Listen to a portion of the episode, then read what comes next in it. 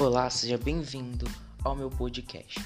Nesse episódio, nós vamos fazer uma, uma, breve análise do livro Eles Não São Anjos Como Eu.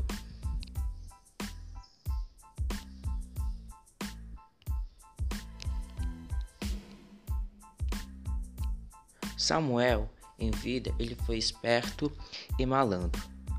Como anjo, ele fez parte da guarda do exército do Senhor. E como primeira missão, ele tem que ele teve que reunir duas vidas distintas. E aí entra um pouco da realidade. Os dramas dessas almas são mais comuns que seria agradável admitir. Nossos personagens são marginalizados. A história esclarecerá de um lado, um velho ranzinza, rancoroso infeliz, e daquele tipo de infeliz que também que vê todos os infelizes. Seu jeito insuportável afasta sua família. Eles não têm amigos e vive apenas com seu cachorro.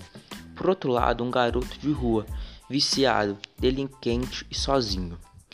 Esse tema da droga esse tema da, da droga chamou, me lembrou um dos primeiros livros que li chamando estudante, pois ele não abo aborda a fundo o assunto, mas nos mostra consequências devastadoras e tristes. O anjo Samuel não gosta deles, os, os chama de almas cebosas.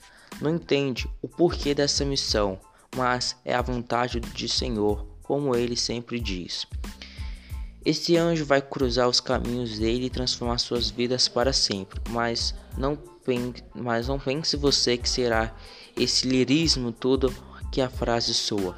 Como eu, como eu disse, esse livro tem que de realidade e quem vive sabe, a realidade pode ser mais feia às vezes.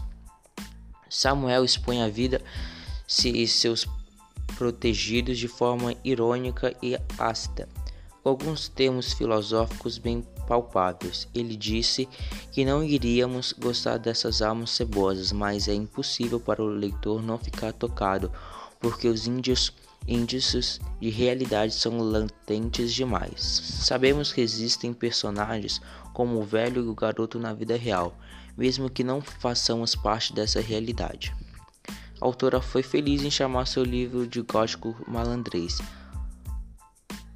esse foi o primeiro episódio do podcast Eles Não São Anjos Como Eu.